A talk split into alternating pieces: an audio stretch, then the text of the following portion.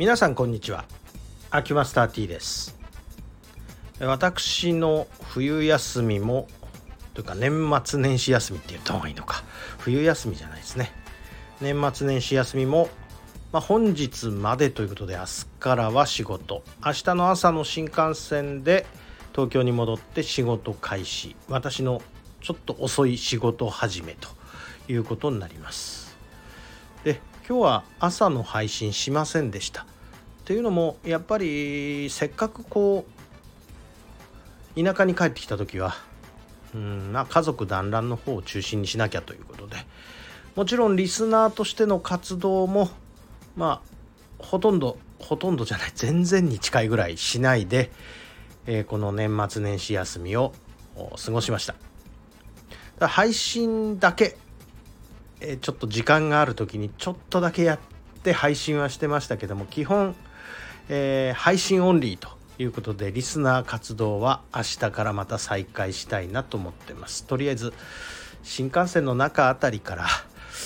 リスナーの活動を開始しようかと。ところがまあちょっとねトンネルが多いからうーんそうですね。えー、っと軽井沢過ぎて、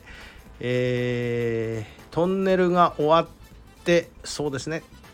高崎の手前ぐらいからじゃないとリスナーになれないかなというふうに思いますがまあそんな感じです。で今日まあこの冬のこの年末年始休み振り返ってみてまあちょっと計算外だったこの令和6年能登半島地震のおかげで結構予定が狂いまして、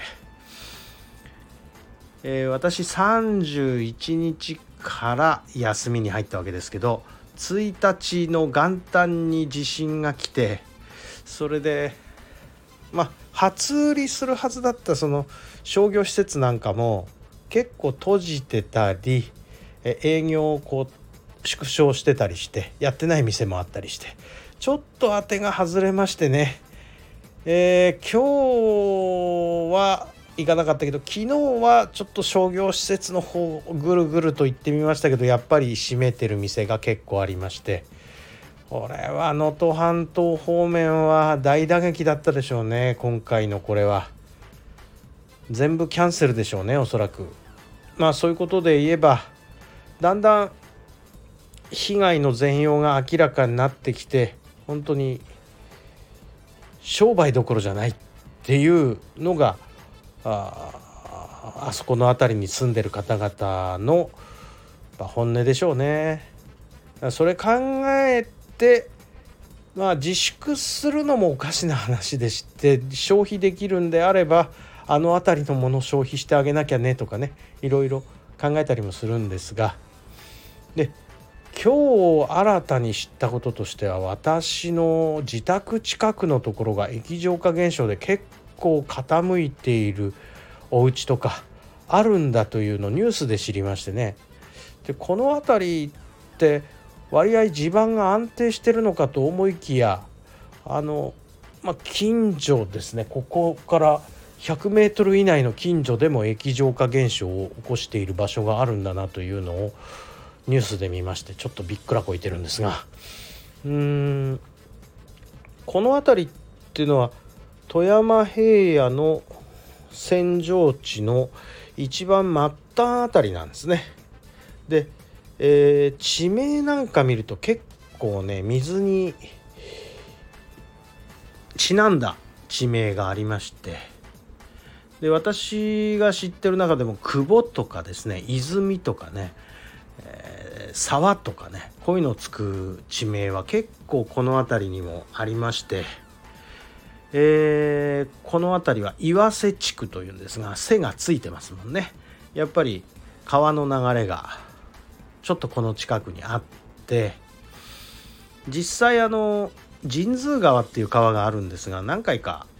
前にお話ししてるかもしれませんが神通川っていう暴れ川がありまして富山市の一番真ん中辺り流れてるんですが昔は今県庁がある辺りが川底だったですし私が生まれ育った辺りにその昔の神通川が今二級河川になって流れてるんですがその川があったりして、まあ、その流れね神通川の流れを無理やりこうまっすぐにして今の形になってるんですがその昔蛇行してた頃のななんか名残なんでしょうねそれでいろんなとこ埋め立ててるのでおそらくそれの影響で液状化が起こる場所っていうのが出てきちゃってるんじゃないかなというふうに思います。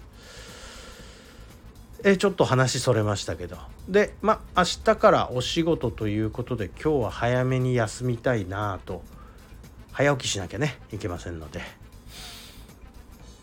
まあそんなわけでちょっと計算狂ったお休みだったしちょっとこう腰の落ち着かないというかいつでもいざとなったら逃げれる体制にしとかなきゃいけないみたいなねちょっとこう落ち着かない休日でしたね。今日も余震が3つ4つ体感できるやつがありましたし、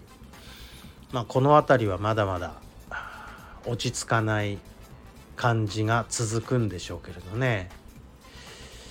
ということで、えー、本日の配信こんな感じでございます。